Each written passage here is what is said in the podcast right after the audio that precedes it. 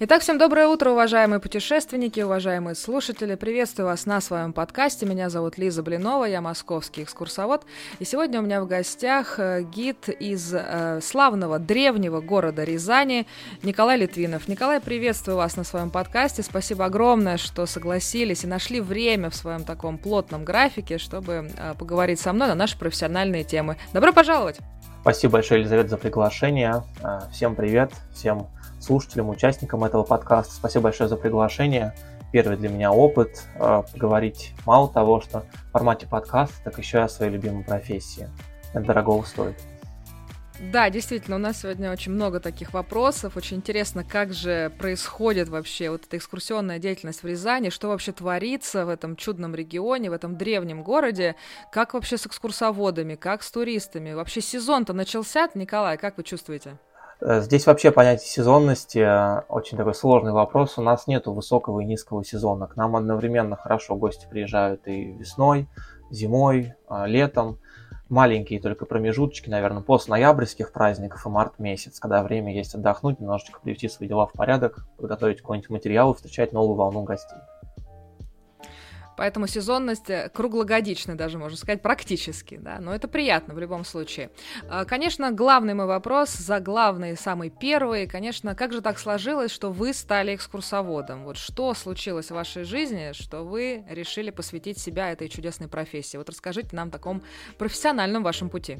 А, моя история началась э, в 2018 году. Я поступил на первый курс Рязанского госуниверситета тоже связано, по сути, профиль был туризм, гостиничная деятельность, но изначально такое отношение к вузу и к обучению не хотелось не учиться, не работать в той профессии, которую изначально я поступил. А, не было никакого совершенно интереса. Но впоследствии, втянувшись в студенческую жизнь, э, я вступил в турклуб, стал заниматься внеучебной деятельностью, активничать по-всякому. А, вот. И с ребятами из турклуба познакомился, заобщался, и оказалось, что многие из них работают в местном музее Константинова, село Костина, родина Есенина.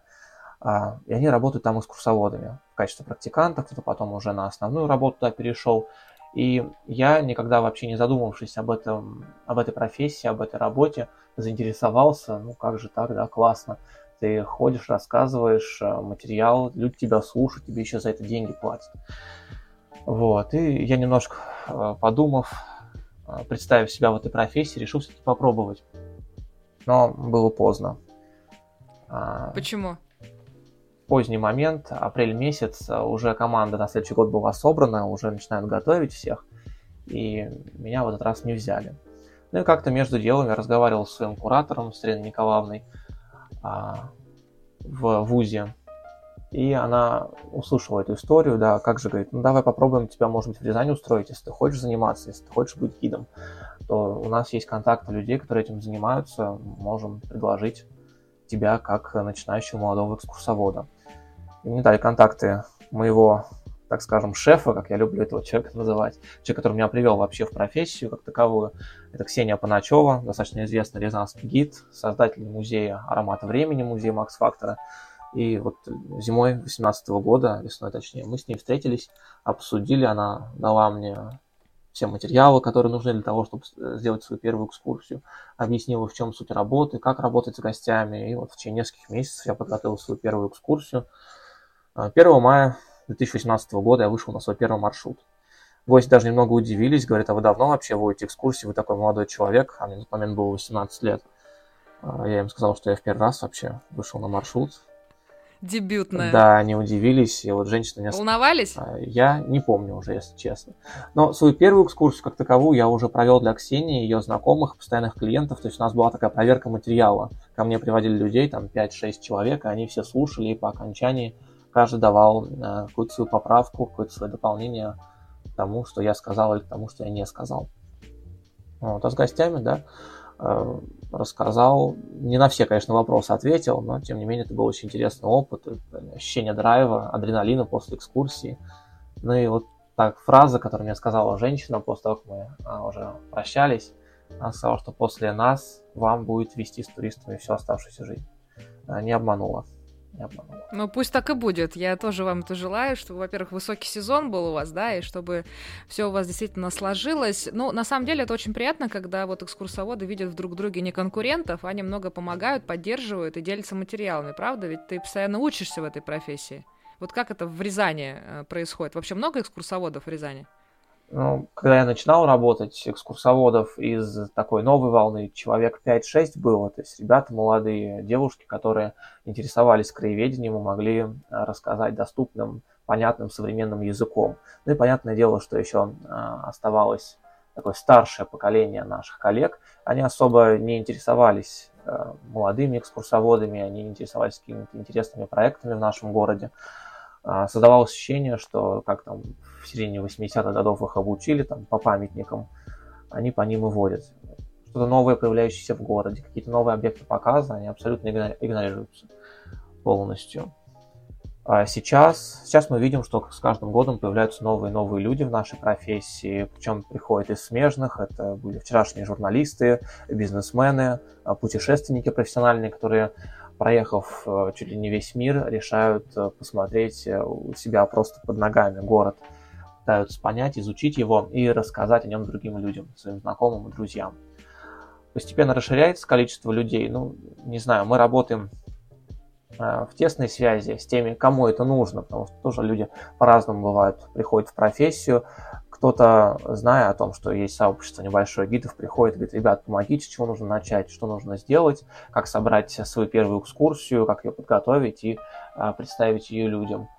А, кто-то, наоборот, предпочитает а, как-то сам по себе работать, а, самостоятельно подготавливать экскурсии, самостоятельно искать людей. Бывают такие люди неконтактные, не знаю, как это объяснить. Может быть, это вызвано их какими-то... Ну, есть такие прижимистые да, люди, да, которые да, немножко свой материал... Э, свой материал, дорожат. самого себя, да-да-да. Авторская. Мне на самом деле не понятно, что такое авторская экскурсия в нашем, в нашем таком э, деле, потому что, мне кажется, любой человек — это автор, и... Ну, в этом плане мы и не защищены, конечно. Mm, да, абсолютно. Да-да-да. Но, тем не менее, а, в сообществе в любом случае работать намного проще, лучше. Никто не знает, что случится завтра. Ну, в том смысле, что тебя должен кто-то подстраховать, тебя должен кто-то поддержать. Это тоже очень важно. А, то есть, собственно, ваши друзья не особо эм, удивились, когда вы после э, выпуска из университета или во время учебы, да, в университете, в институте, да, правильно, э, начали заниматься вот этим делом? Да, начиная с первого курса, э, все четыре года, пока учился в ВУЗе, параллельно я занимался проведением экскурсий. Друзья, не знаю, они уже знали, наверное, что я нахожусь на обучении в таком профильном направлении, туризм, гостинка, экскурсовод, экскурсовод. Ну, поначалу равнодушное отношение, а сейчас со временем, прошесть несколько лет, я замечаю, что людям становится интересно, и очень часто они пишут и говорят о том, а, что интересного в Рязани, что можно узнать, посмотреть, и они потихонечку начинают смотреть на свой город. Ну, просто есть такие стереотипы о Рязани, что, знаешь, э, нету как бы куда даже сходить. Вот, например, те, кто живет, например, долго, не знают, какие-то новые места открываются, новые точки притяжения, и поэтому важно, что есть люди, которые следят за вот этой волной, находятся вот э, в повестке и вот просвещают даже своих друзей. Э, вообще, я заметил такой тренд, на самом деле, что сейчас вообще э, любят ходить на экскурсии. Вот чувствуете ли вы это, этот тренд у себя? Вообще сейчас вот этот внутренний туризм, подъем невероятный, увлечение культурой, искусством, семейными корнями. Вот как это, вот эта а, тема популярна в Рязани? Чувствуете ли вы это? Да, да, конечно, а, безусловно. Начиная с 2018 года, ну, первое время а, тут уже можно было даже сформулировать, сформулировать такой портрет э, гостя. Это человек, который Да-да-да. проехал всю Европу, в большинстве городов России побывал и уже на остаток приезжает в Рязань. Постепенно, со временем, э, ситуация меняется. Мы видим, что люди выбирают э, одно из направлений. Недавно даже встретилась семья, которая вообще впервые из Москвы выехала. Эта первая поездка была в Рязань. Сначала мы принимали таких уже искушенных гостей, которым даже многие вещи нужно было говорить, они все это с полуслова понимали, считывали. А сейчас мы уже видим, что больше семейных приезжают, больше с детьми. А люди, которые путешествуют только-только начинают, там, первый, второй, третий год еще у них не сложился такой опыт, они еще не знают, как нужно узнавать город, познавать это пространство. И тут тоже нужно сказать, что многие события последних лет повлияли. Я не говорю уж там об общемировых, но у нас с 19-20 года даже власть на местном уровне, региональная, она заинтересована в том, чтобы поддерживать э, поток туристов, придумывать, предлагать какие-то новые решения, какие-то новые форматы, фестивали те же самые. У нас с, если мне не изменяет память, 2018 года проводится Международный форум древних городов под эгидой ЮНЕСКо. Приглашают города старше 500 лет со всего мира. Приезжали города Европы, наши города побратимы, те же самые из Германии, Франции, Италии, из Азии достаточно много. И каждый открывает свое небольшое посольство, они делятся своей культурой, а, своей кухней, своими театральными постановками, и в течение недели горожане знакомятся с культурами разных стран. Да, получается такая global village, да, да, ты попадаешь да, да. действительно в такую мировую, мировую историю. Это на самом деле очень здорово. Когда проходит или проходил этот фестиваль? Он Можно до сих пор проходит, попасть? да, он проходит. Э, даты в основном скачут по августу. Либо начало августа, либо конец августа. Делаются параллельно эти посольства, театральные площадки отдаются. И еще у нас проводится школа воркшопы для урбанистов, дизайнеров, архитекторов. То есть мы параллельно обсуждаем еще, как э, развивать, сохранить древний город.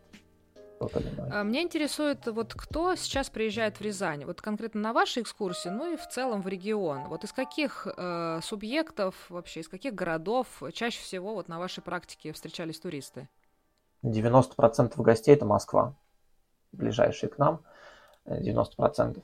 Большая часть из них это семьи с детьми, люди возраста чуть старше, когда уже дети повзрослели. Люди, точнее, дети, видимо, не любили путешествовать, и взрослые теперь путешествуют без них. А детей можно оставить самостоятельно. Таких достаточно много. Сейчас мы замечаем, что очень много приезжает молодежи. Ребята, буквально мои ровесники, если у них там есть личное авто, тем более, а, также на поезде очень удобно приехать сюда на один, на два дня, остановиться. Очень удобно посмотреть город и выехать на природу. Да, то есть мы здесь постепенно видим, что а, круг туристов и их такие типовые портреты расширяются, все больше и больше социальных слоев приезжает сюда, разных возрастов, разных интересов. Что они ищут на экскурсии в Рязани? Вот, как, вот с каким запросом они чаще всего приходят к вам или вот вообще путешествуют по региону? В этом есть небольшой парадокс. У них, как правило, запрос минимальный, просто узнать про город. Они ничего от Рязани не ожидают. И это тоже видно на моменте, когда они планируют свое путешествие, как только они приезжают в город, они ничего здесь не ожидают увидеть. Они максимум там в запасе имеют только Кремль, Есенина, ну, может быть, кто-нибудь еще вспомнит про нашего земляка, физиолога, академика Павлова. Это уже хорошо. Приезжая сюда, они знакомятся с а городом. А как же пироги с глазами? Подождите. Пироги с глазами. Четвертый. Вообще у нас э, стереотип. такая стандартная патриархальная а, поговорка «грибы с глазами». У нас всегда грибы с глазами. А, вот глядят, они глядят, да. И за несколько лет, э, наверное, перетрубации этой фразы уже появились пироги с глазами, уже появились продолжения поговорок. Да, вот она тоже у нас существует, и мы это на экскурсиях называем главной интригой сегодняшнего вечера. Да, люди... Какие еще есть стереотипы-то по, про город? Ну, слово «Рязань», по сути, так, если над ним задуматься, это э, одно из синонимов слова «провинции». По сути, Рязань. И люди, приезжая в провинцию, думают, что здесь не ждут гостей, здесь нет ничего интересного, а потом, когда перед ними раскрывается вся история, весь материал, а тут э, какие-то важные исторические даты происходили, важные события, э, которые повлияли не только на рязанскую историю, но и на, общем, на общероссийскую. Такие известные люди здесь жили, не знаю, там Рязань, родина Циолковского, Павлова, здесь долгое время жил писатель Солженицын, здесь свое детство провел Симонов. Есть очень много таких людей, деталей, за которых можно, за которые можно зацепиться, через них раскрыть наш город. И после экскурсии ты каждый раз слышишь, что мы не думали, что в Рязани здесь столько всего интересного и столько всего происходило. А вы часто сами путешествуете по регионам России? Вот меня конкретно интересует. Ну, стараюсь как можно чаще. У нас примерно получается раз в сезон. Последнее. Берете ли вы экскурсовода в своих э, поездках? И, и, собственно, по каким критериям вы выбираете экскурсовода, если да? Экскурсовода выбираю, да, и основной метод поиска, подбора – это сарафанное радио. Читая отзывы гостей, ну, не всегда можно понять, э, тот ли этот гид, да, он хороший, однозначно хороший, но хотелось бы еще небольшой какой-нибудь уклон, да. Вот у меня, например, уклон на архитектуру, на историческую какую-то, может быть, даже на военную историю. Как вот найти такого экскурсовода? И если не спросить у коллег, то у кого? знают профиль. У того там на искусствоведение а, профиль, другой там на паломнический, религиозную тематику. И благодаря сарафанному радио, благо у нас очень хорошо развито, у нас есть сообщество, в том числе вот, песочницу экскурсоводов. Еще во времена коронавируса в начале 2020 года известный тоже московский гид э, Гош Макеев организовал тоже небольшое сообщество коллег вот до сих пор. Там можно найти гидов не только в России, но и за рубежом. Очень удобный инструмент, которым до сих пор все пользуются. Собственно, назовите три главные черты вот хорошего экскурсовода. Что главное? Наблюдательность. Причем во всех смыслах, не только по отношению к гостям, да, как мы сейчас назвали это эмпатия, то есть ты должен чувствовать, примерно считывать, что испытывают сейчас гости, устали ли они, или им интересно, нужно ли их загружать этим материалом, или лучше отпустить, да, чуть-чуть попроще что-нибудь дать. А, это, во-первых, наблюдательность. Еще наблюдательность в том плане, что город мы не только со страниц учебников должны изучать, но мы постоянно на экскурсии должны его чувствовать. Недавно разговаривал со своей коллегой из Москвы, она музейщик, и она говорит о том, что ей сложно вести городские экскурсии, просто потому что в музее есть статичная экспозиция, ты хозяин этой ситуации. Ты прекрасно знаешь, что будет через 5 минут, через 10 минут, а в городе очень сложно, по ее мнению, держать внимание. Мимо проедет машина, тут слева велосипедист проедет, кто-то окно откроет, и тебе постоянно нужно это реагировать, и люди тоже на это реагируют, и, и по ее мнению, и сложно держать внимание. А мне кажется, что это инструмент, это очень удобный инструмент приходить, в город и чувствовать его, какие-то закономерности, характерные детали, то, что должно с тобой резонировать. Подобная практика у нас была в Саранске осенью прошлого года, как раз с Сашей Савичем. Может быть, он рассказывал, организовывали под эгидой «Россия – страна возможностей», мастер-кемп «Экскурсоводы», мастера гостеприимства. Вот там одно из заданий было очень интересно. Его назвали «Ежик в тумане». Должен выйти в город, в нашем случае Саранск, у тебя не должно быть никакой цели. Ты должен просто идти, как плыть по течению, и э, запечатлять то, что с тобой резонирует. Там, мимо проехавший автобус, ДПСник, выписывающий штраф, не знаю, там, сотрудник почтамта. И вот так вот постепенно-постепенно должна формироваться история, не опираясь ни на какие свои, а, ни на какие свои знания, ни на какие учебники. Просто вот то, что ты видишь, то, что перед тобой. Важно ли при выборе экскурсовода для хорошего времяпрепровождения, времяпрепровождения именно аккредитация? Вот вы обращаете на это внимание? Нет, однозначно нет. Сам прохожу через э, эти процедуры аккредитации, понимаю, что они в большинстве своем либо носят э, просто характер бумажки, да, чтобы показать. Понятное дело, что знание гида проверить тоже большой возникает вопрос. У нас, например, в Рязанской области возникает вопрос, а кто будет проверять эти знания? Есть ли кто-то компетентный, который может действительно проверить знания и понять, что гид готов к работе или не готов к работе. То же самое понимаем в других регионах. А, со множеством коллег мы поддерживаем связь и видим, что аккредитация, ее наличие или отсутствие не является маркером качества гида. Он не показывает совершенно. Бумажка мозгов не всегда прибавляет. Ну, конечно, да? да, да. И иногда даже поражает, что и для гостей это бывает важно, хотя сейчас стало все реже и реже. Бывало, люди там в начале 2020 года, в 2021 говорили, у вас есть аккредитация? А, ты им говоришь там, да, нет, не знаю, но, как правило, люди все равно покупают экскурсию, для них это, наверное, такой последний маркер к срок годности, когда ты покупаешь молоко в магазине, не знаю, с чем еще сравнить. Хорошо. А вот, э, вот с аккредитацией понятно. А вот что по поводу того, что люди спрашивают, а вы местный? Вот местность для гида это важно или все-таки сторонний человек тоже может э, специфику города понять? Ну, давайте приведем пример моей коллеги Ксении Паначева, которая в самом начале рассказывала. Она из Пскова родом. Все свое детство, юность она прожила там и приехала в Рязань относительно недавно, там, в 2015 году. Один из лучших гидов у нас в Рязанской области. Один из ведущих, который, можно сказать, является локомотивом туризма в нашей области.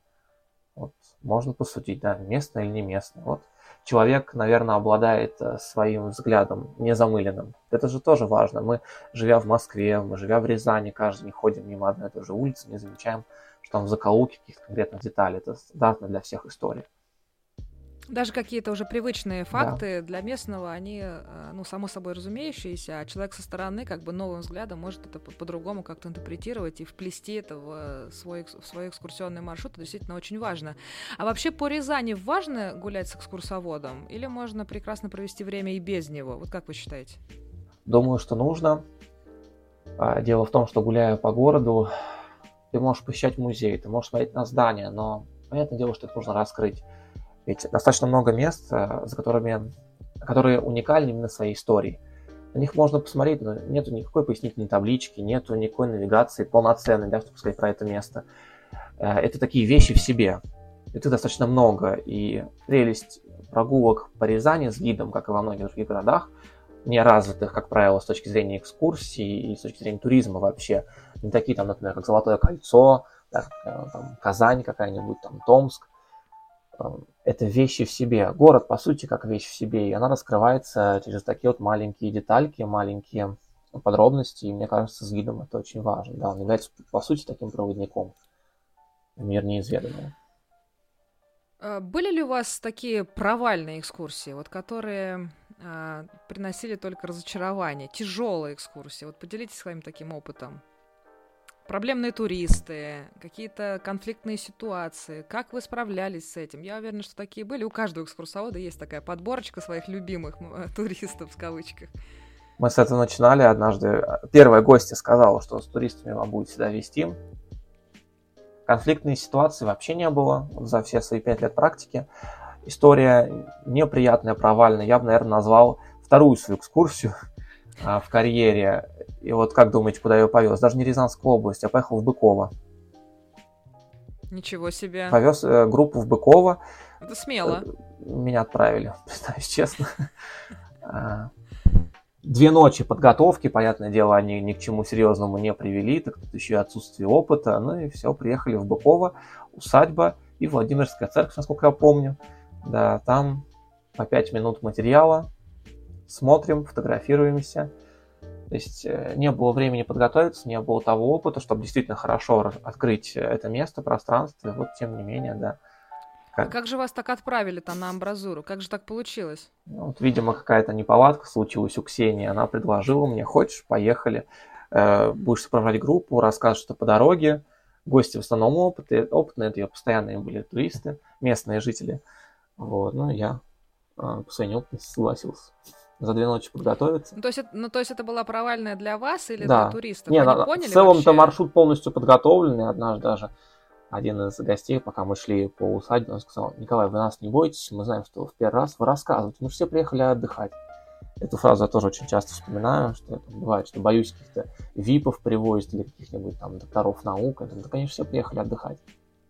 Нужно просто рассказать им, как То есть экскурсия это не всегда такое очень тяжелое а, культурологическое исследование. Это прежде всего досуг, и да, нагружать а, чрезмерной информацией не всегда хорошо. Это я вас понимаю, конечно. А, слушайте, это на самом деле очень интересно, что вам так везет с такими лояльными туристами, а может быть среди них есть самые лучшие, самая вот какая-то вот история, которая вам особо понравилась, которая, э, ну помимо первой, да, может быть какие-то э, приятные, позитивные э, обратная связь потом была или какие-то... Вот поделитесь э, счастьем на своей работе. В 2019 году ко мне приезжала семья из Петербурга. Э, муж, жена и у нее дочка, ну, 9. И мы с ними, ну, знаете, бывает с гостями какая-то своя собственная магия. Ты уже сразу их понимаешь, они тебя начинают понимать с полуслова. И все это чревато дополнительными продажами экскурсий. Несколько дней мы с ними гуляли по городу.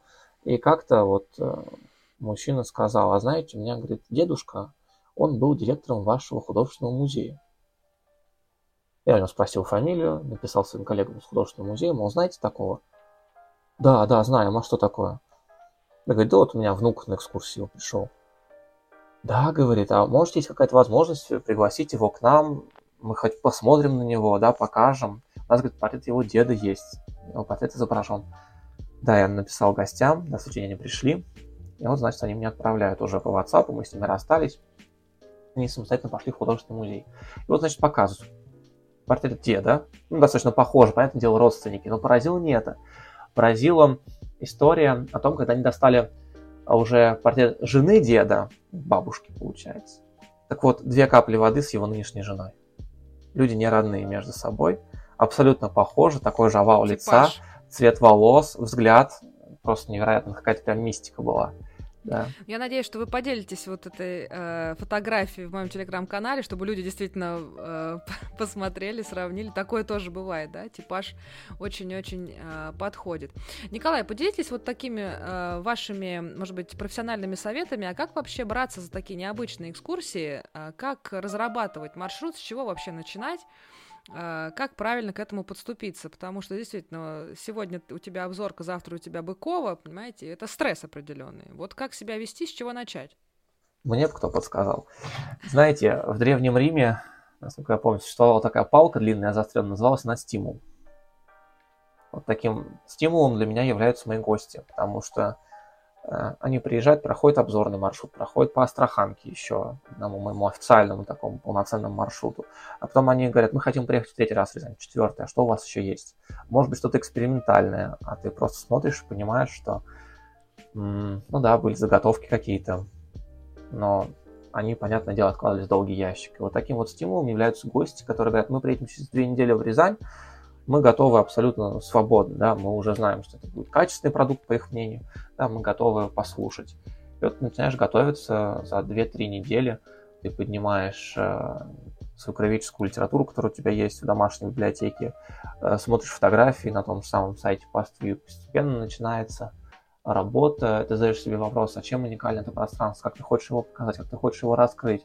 А потом, когда ты глубже, глубже, глубже погружаешься, появляются связующие нити нити, там один персонаж там, исторический какой-то связан с другим, тот с третьим, и вот так вот постепенно выстраивается линия повествования, как таковой сторителлинг, да, один большой сюжет.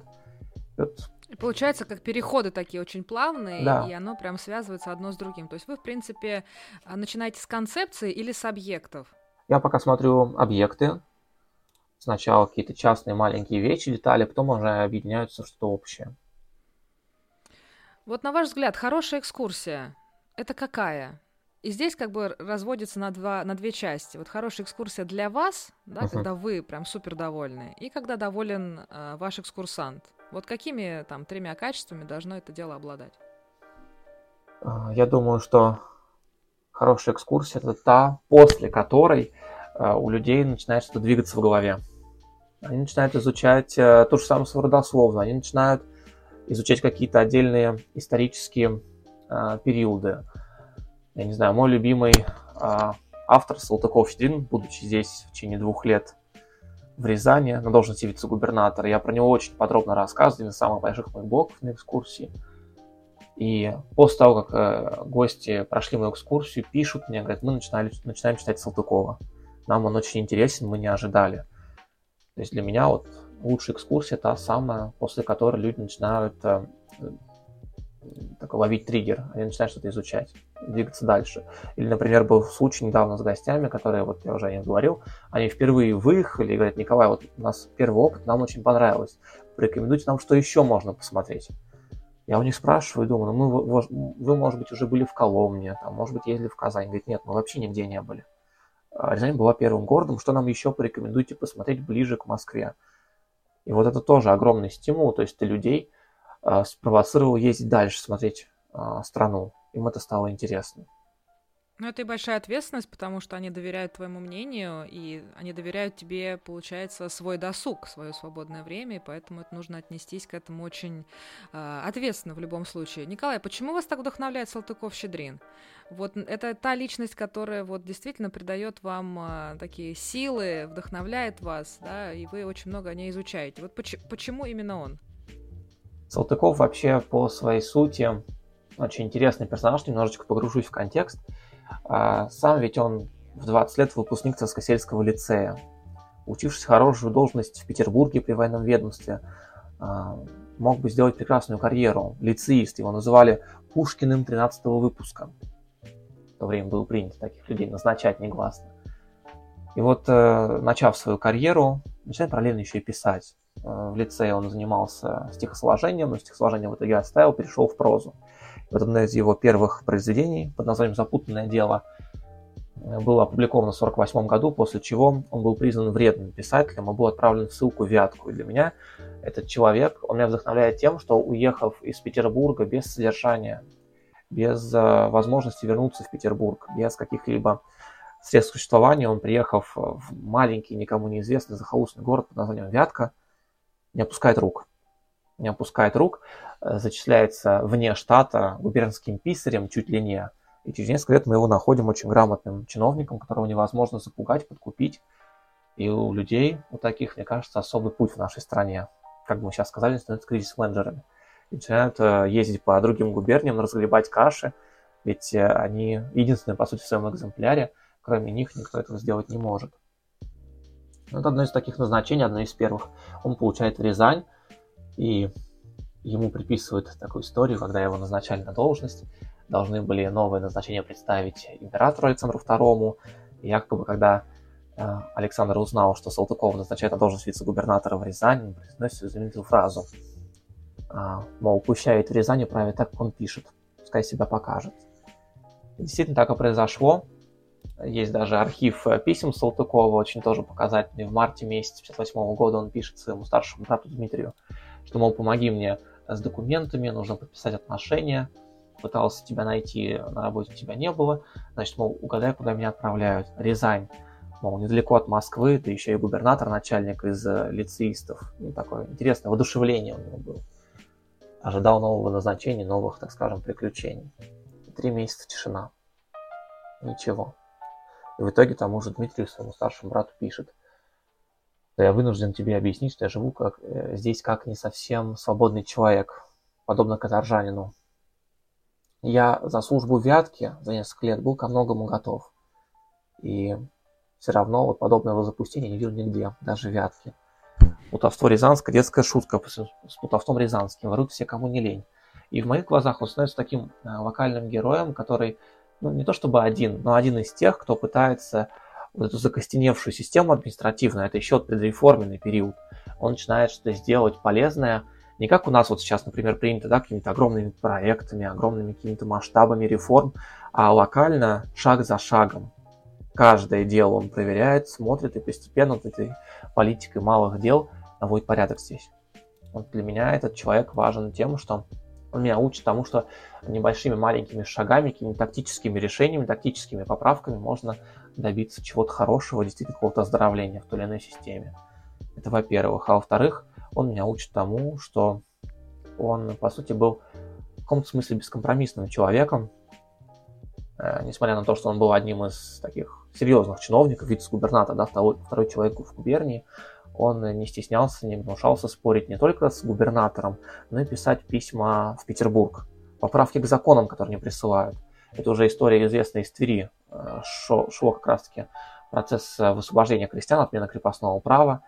Э, присланные законы на местах обсуждались, обрабатывались, и Салтыков в итоге явился автором семи поправок, отправленных в Петербург. Для меня это... В общем, это такое поступательное изменение, да, поступательное да, решение. Да. Вот этот человек действительно учит э, вот такому системному и мышлению. Действительно очень ценно. Какие-то произведения, может быть, Салтыкова-Щедрина вам особо нравятся? Вот, может быть, нашим слушателям что-то можете порекомендовать?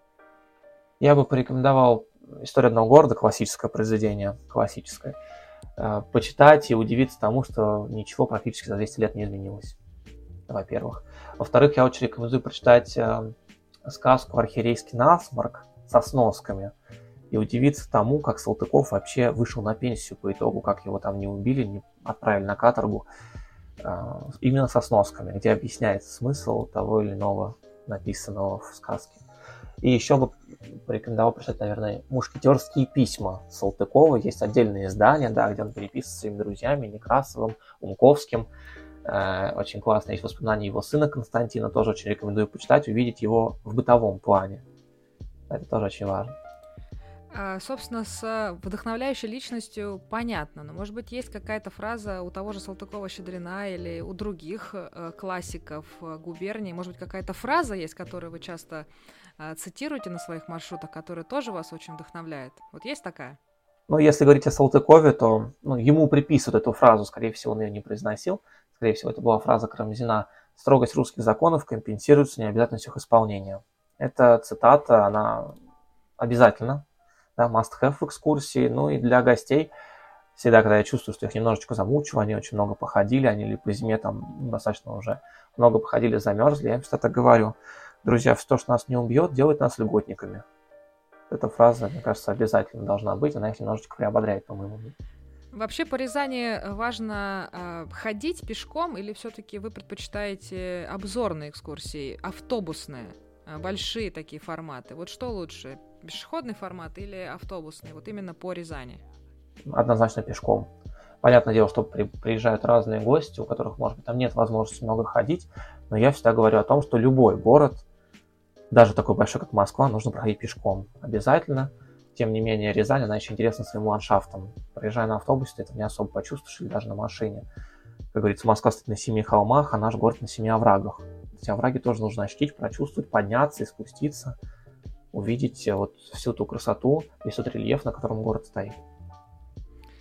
А, плавно переходим к вашему большому арсеналу экскурсий. Вот про обзорную экскурсию мы немножко с вами поговорили. Я, я думаю, что это одна из основных э, да, таких эм, экскурсий, самая популярная. Вот, может быть, есть какая-то среди вашего ассортимента самая любимая, но необычная, какой-то тематический маршрут.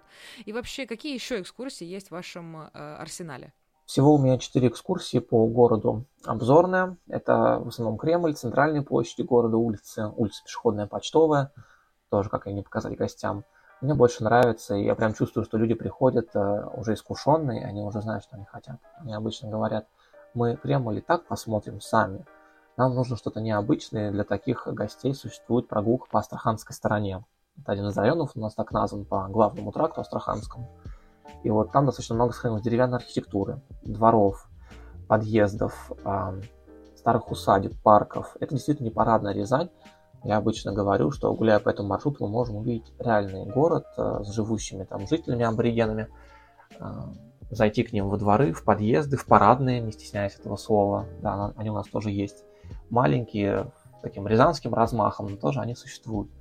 Какие-то уникальные детали, вещи, вот эти дворики, где до сих пор люди сушат свою одежду на бельевых веревках, где сидят старики, там старушки, общаются между собой рядом, дети там в песочнице копошатся. Вот можно увидеть реальную жизнь. Ну, такая эстетика. Да, да, да. А, что по поводу а, промышленного туризма? Как он вообще себя чувствует в Рязани? А, сейчас определенный тренд есть на вот, промышленные экскурсии. Вот как он вообще в Рязани себя чувствует? Несколько лет назад у нас очень был классный формат, я принимал в нем участие. Местные производители муки, мука Рязаночка, они ВКонтакте разыгрывали поездку в Рязань среди своих подписчиков, среди своих клиентов, пользователей. И 11 человек, выигравших, ну, за свой счет приезжали в наш город – Полностью у них была культурная программа заселения за счет э, фирмы и экскурсии на производство. Это тоже интересно, что вот это мукомольное производство, когда зерно привозится и по разным уровням, а уровням девятиэтажный дом, оно постепенно проходит разные степени фильтрации, просеивания, провеивания. И что интересно, а, за всем этим следят в основном только два или три человека, которые на смене. Тоже было бы интересно увидеть, как от зерна там с шелухой, да, все обрабатывается, перемалывается и уже фасуется. И прям когда с конвейера тебе дают уже готовую пачку, ты носишь себе домой ее, да, это очень интересно. Вот точки зрения промышленного туризма показать, как это все выглядит. Также у нас э, не дремлет наш Рязанский пивзавод, они тоже проводят экскурсии по производству. Пивзавод такой старый и интересная история, он появился у нас в 50-е годы и до сих пор продолжает работать. В 90-е он тоже не утратил свое значение. Также еще у нас заинтересованный в том, чтобы показать гостям и местным жителям свое производство, это кожзавод. Кожзавод достаточно тоже интересно. Они, например, производят а, кожу и делают обивку для нынешних вертолетов Ансат, которые делают в Казани, и для автомобилей Аурус. Но это вообще пользуется популярностью, эти промышленные экскурсии, или это на очень большого любителя? Ну, для массового туриста пока это просто не поставлено на поток. То есть это сложно очень организовать, нужно согласовывать. Это для специально каких-то заранее обозначенных групп или для каких-то, а, может быть, даже а, делегаций. Да, это можно организовать. Но для простого туриста, тем более, что в основном у людей это первая поездка по городу, я думаю, им достаточно будет посмотреть э, исторический центр. Производство пока как таковое я думаю, не может их заинтересовать. Ну или они на следующий день, если у них тур выходного дня, они лучше за город Да, поедут да. э, на природу, на такие сме- смены декораций. Вообще вот, э, э, кроме Константинова, я думаю, что отдельно нужно все-таки о нем тоже упомянуть. Это действительно главная такая жемчужина, да, Рязанской э, области. Вот что-то есть еще, куда стоит свое внимание нацелить? Да, конечно, в Рыбновском районе, рядом с селом Константиново, с, с федеральным музеем, музей усадьбы Еселина, есть также село Пощепово, там находится один из самых древних монастырей в Рязанской области. Существует даже легенда, связанная с времен монгольского нашествия. Якобы Батый испугался брать этот монастырь, ему ночью пришел Ан Богослов и стал угрожать гибелью войска. Значит, он, напешивший на следующее утро, подарил этому монастырю свою пайцу, золотую печать. Печать впоследствии переплавили в чашу для причастия. Вот такая вот интересная легенда, история. Сам монастырь Ощеповский, его в 19 веке строила известная фамилия из Егорьевска Худовы, может быть, тоже вам известно. Худовская фабрика, Конечно, мануфактура. И вот один из э, потомков этой семьи строил соборы, колокольни, и там такой комплекс интересный 19 века. Еще уникален он тем, что там в одном из соборов в Успенском находится фаянсовый иконостас. Он новодельный, но тоже достаточно большая редкость для центральной России и для многих тоже, по сути, свое открытие. Также там делают очень вкусный монастырский хлеб, там есть свое хозяйство, производство, молочку они тоже продают свою. И там есть купель, две купели, мужская и женская, по 3-4 градуса температура воды круглый год. Некоторые смелые гости тоже окунаются, и для них это такой очень интересный опыт. В общем, отличная смена, э, смена Да, декораций, да, да. такое благодатное место. В общем, э, ряд- рядом с Константин, так что, в принципе, можно даже Все одним маршрутом, да, да. Также еще поселок Солочи очень, очень удобно. на левом берегу Оки. Как- как Солочи, еще раз? поселок Солочи. Это место, где в свое время а, любил отдыхать Паустовский, Гайдар, Фраерман, туда любил приезжать Солженицын, бывал там в свое время Сергей Есенин, там тоже сохранился монастырский комплекс 17 века, такой маленький курортный поселок. Там сейчас тоже пытаются развивать эту территорию, делают э, экотропу Паустовского на 50 километров различные маршруты. У нас очень часто приезжают на велосипедах туда кататься, скандинавы из Москвы приезжают, скандинавская ходьба. Достаточно популярное место для гостей.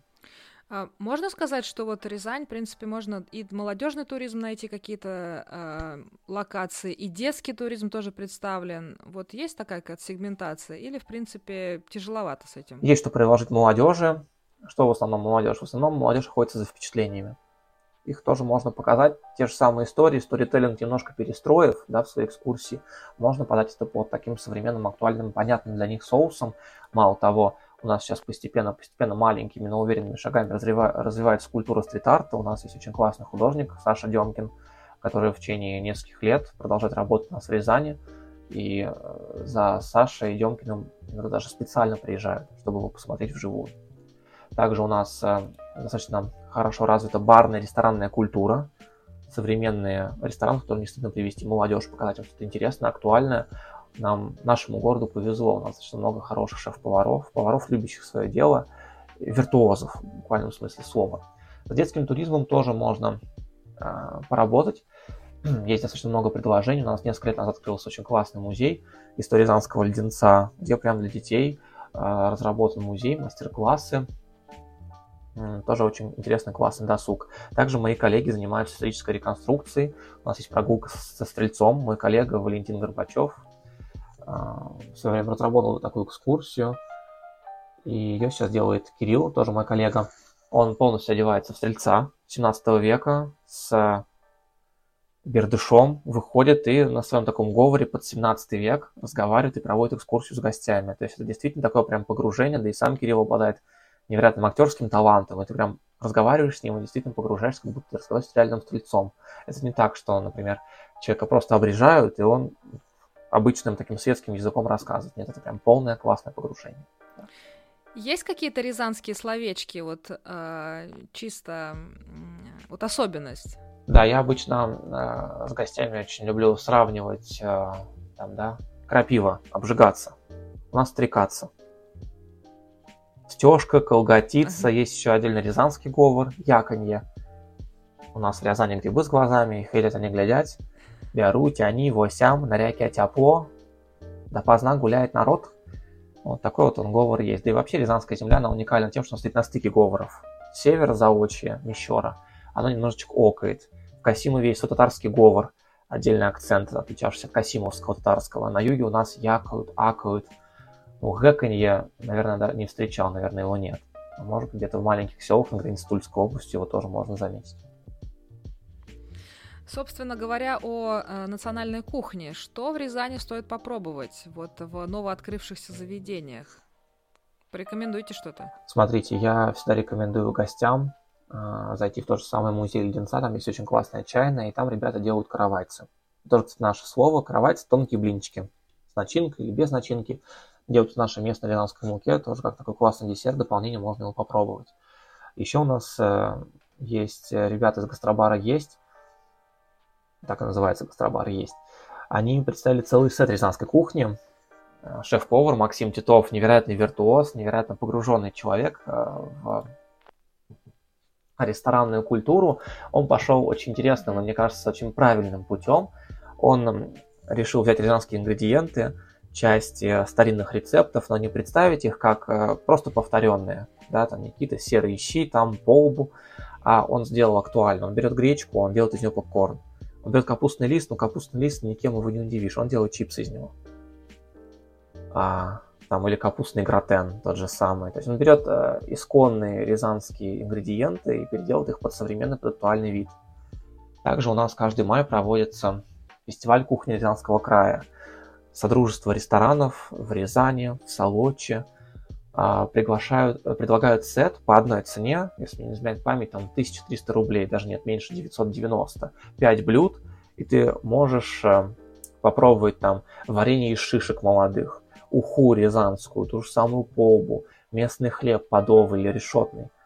А, что еще? Делают вареники из э, репы, не из теста, а именно из репы с творожной начинкой. То есть можно в течение всего мая, не, э, не повторяясь, ходить по местным заведениям, ресторанам и за одну и ту же стоимость пробовать именно кухню Рязанского края. Такой фестиваль да, ресторана, да, да, да. что-то подобное было в Москве, правда, в этом э, участвовали какие-то очень люксовые заведения, что как бы не всегда туда пойдешь, но вот как раз этот э, да. фестиваль, фестиваль дает возможность э, все это дело а, попробовать. Что такое решетный хлеб? Можно просеивать муку через сито, а можно через решето, то есть глубже помол будет. Соответственно, на вкус это тоже влияет. Никогда не пробовала, если честно. Поэтому что-то, что-то опять же новое. Я надеюсь, что все контакты этого виртуоза э, ресторана, да, вот этого гастробара есть, тоже будут в описании к этому треку, как и все ресурсы и ссылки э, на э, соцсети Николая в том числе. Я надеюсь, что действительно это вы найдете что-то для своего времяпрепровождения. Как раз близится такой высокий сезон, уже вот практически закончились майские праздники, и вот как раз надо искать что-то новое в регионах э, России. Собственно, э, наверное, последний вопрос, который меня очень интересует. Николай, вот поделитесь из всех, всего многообразия локаций, которые вы сегодня нам перечислили, какое ваше любимое? Какое ваше любимое место, которое вас действительно вдохновляет, придает вам э, сил, может быть, где вы можете восстановить свое ментальное здоровье, что тоже немаловажно?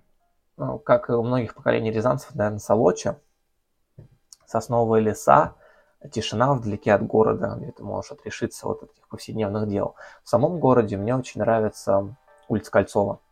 Она крохотная, маленькая, ее нет ни в одном путеводителе, но для меня и на экскурсиях, и просто как местный житель, гуляя по городу, приходя на улицу Кольцова, это, знаете, такое ощущение, когда ты вот зашел на эту улицу, и ты просто плывешь по течению. Ты понимаешь, что ты сейчас будешь получать удовольствие первые, следующие пять минут, пока ты идешь по этой улице. Также с экскурсиями, когда я вижу, что люди невероятно вовлечены в экскурсию, невероятно вовлечены в материал, и можно давать что-то близкое тебе самому иногда. Я их привожу на улицу Кольцова. Это маленький крохотный кусочек, где дома там в середине 19 века одним фасадом идут. Там очень много уютных дворов, часть это коммуналки, там есть незапертые двери, куда можно проходить, показывать парадные, коммунальные квартиры. И это просто невероятное погружение. Тут действительно кусочек вот той старой революционной Рязани, это же бывшее место базара, здесь были трактиры, постоялые дворы, там в проходах остались дворницкие, вкопанные рельсы, чтобы там конные повозки не проезжали, не били здания. То есть там до сих пор таких много деталей, и вот можно понять всю эту внутрянку. Да, действительно, очаровательный получается э, такой город с очень глубокой историей, где можно найти все, что душе угодно. Правда, действительно очень здорово, что вы так вдохновенно рассказываете про свой город.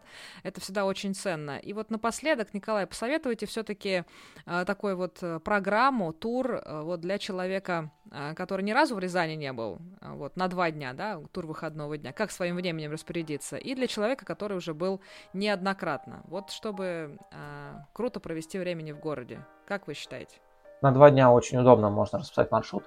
Э, люди могут приехать сюда с Казанского вокзала за два часа на двухэтажном Воронеж... Воронежском комфортабельном поезде или самостоятельно по трассе М5. Э, по дороге, если на машине ехать, то около трех с половиной трех часов. Удобнее, конечно, на поезде. Приехав сюда, я думаю, нужно сразу же пойти на экскурсию, там, заселившись в гостиницу, ладно, допустим, да, пожалеем наших гостей. Э, Заселившись в гостиницу, у нас есть очень классные отели, могу тоже порекомендовать, это старый город, 4 звезды. Он в свое время вошел в список 10 отелей категории 4 звезды, один из лучших в России. А, очень классное, интересное место, это отдельная достопримечательность. Когда мы говорим о современной Рязани, мы всегда говорим о старом городе. Классный четырехзвездочный отель, где можно действительно отдохнуть и насытиться эмоциями таковыми. Прогуляться по городу, зайти в Кремль, а, пройти через Соборный парк, нашу улицу Соборную, посмотреть, например, один из первых магазинов Макс Фактора, известного космического бренда. Тогда, правда, никакого космического бренда еще не было. Тогда был рязанский куафер или парикмахер Максимилиан Абрамович Факторович. Один из первых его магазинов, откуда потом началась история знаменитого мирового бренда. Да. И побывать на улице Почтовой. Зайти в тот же самый гастробар есть, он расположен в самом центре, на главной пешеходной улице, попробовать вот этот самый сет рязанской кухни. Побывать э, таких вот непарадных местах нашего города, если хватает времени. Обязательно посетить музей Рязанский. Я очень люблю музей Павлова. Это такой крохотный, эм, крохотный, уютный музейчик, где собрались люди, которые действительно любят Павлова, как, как своего дедушку, не знаю. Они прям про него так рассказывают, как будто он буквально вчера здесь был, уехал, и их попросили про него рассказать. Там сохранился невероятный яблоневый сад. Там полностью территория усадьбы сохранилась с 19 века. Мы понимаем, как это выглядело место. Городская усадьба, где они живут, доходный дом – и сзади территория окружена еще детскими садиками. Это в самом центре города такой а, кусочек тишины. Парк, где можно даже поиграть в городки, в любимую игру Ивана Петровича Павлова. Также рекомендую зайти в музей аромата времени Ксении Паначевой. Это невероятно классный музей, где можно все примерить, потрогать руками, ведь это тоже очень важно. И в своих экскурсиях тоже стараюсь пропагандировать. Мы должны не только смотреть и слушать город, но еще и прикасаться к нему, не только руками, но и ногами, ходить по старой брусчатке, а, там, я не знаю, по плиточки там и так далее, докасываться руками до разных фактур, нюхать, там чувствовать запах хлеба, там чувствовать запах ванилы. Как сказал наш общий знакомый Саш Савичев, э, обнимать да, кирпич, да, да, да, да, металл, да. заходить в кусты, да. Это и вот э, музей «Аромат времени» тема. такую возможность представляет. Можно увидеть и потрогать предметы 19-20 века, примерить на себя шляпки, которые были модны в то время. Это невероятно классный опыт. Но он же такой небольшой музей, да, то есть там вот одному не совсем ты поймешь, в чем его прелесть. Мне кажется, экскурсию надо. Там однозначно, да, там нужно брать экскурсию, там очень классный персонал. Ксения подготовила достаточно компетентных специалистов по моде рубежа веков. И, понятное дело, пройдя сам, ты ничего не поймешь. Перед вами только через экскурсовода раскрывается вообще вся внутрянка, как был устроен рынок в то время, как люди между собой конкурировали, как вообще, в принципе, ухаживали за собой. Это тоже важная деталь. Ну и отвечая на следующий вопрос, да, как же своим вниманием распорядиться, если ты уже в Рязани не э, первый раз и хочешь какие-то новые локации посмотреть? Может, в последнее время что-то открылось, может быть, что-то отреставрировалось? Вот порекомендуйте нам. Я бы порекомендовал погрузиться в такое место андеграунд, посетить наши местные бары, культурное пространство. Бар рядом с музеем Павлова, называется Иги, классное тоже место. Ребята делают наши местные пиво, это самые вкусные бургеры в нашем городе. Каждый вечер там кинопоказы, фильмы Тарковского, Э, турниры по пинг-понгу. Также у нас сейчас э, набирает обороты культурное пространство «Фабрика», на бывшей обувной фабрике «Рязань Вест». Ребята там сделали батутный центр, э, бар «Собака Павлова», магазин винтажной одежды, скейт-парк, мастерскую гончарную, колокол. Также я бы порекомендовал отправиться в непарадные улочки нашего города. Это, например, Салтыкова 12, они в первый приезд не успели побывать там, или Нижнегородской сад, сохранившийся огромным, огромным э, клубом благородного собрания. Если хотите уехать за город, то это Солочи. Солочи однозначно прогуляться по тропе Паустовского, побывать на Гремячей горе, на Лысой горе. Или если возникает возможность поехать в самый маленький город Александровской области, в Спасклепике. Там в свое время учился э, Есенин. Там есть очень классная девочка Катя Старченко. Она школьная учительница, и она параллельно для местных жителей организовала культурное пространство. Она э, организует для них досуг, кинопоказы, и сама параллельно еще делает варенье местное из одуванчиков, из шишек, да, и она его реализует и хочет сделать небольшой музей спасклепиков, потому что это уникальное пространство, город, такой конгломерат купечества. Наши рязанские купцы старообрядцы больше своей частью выходцы из спасклепиков. Тоже интересное место.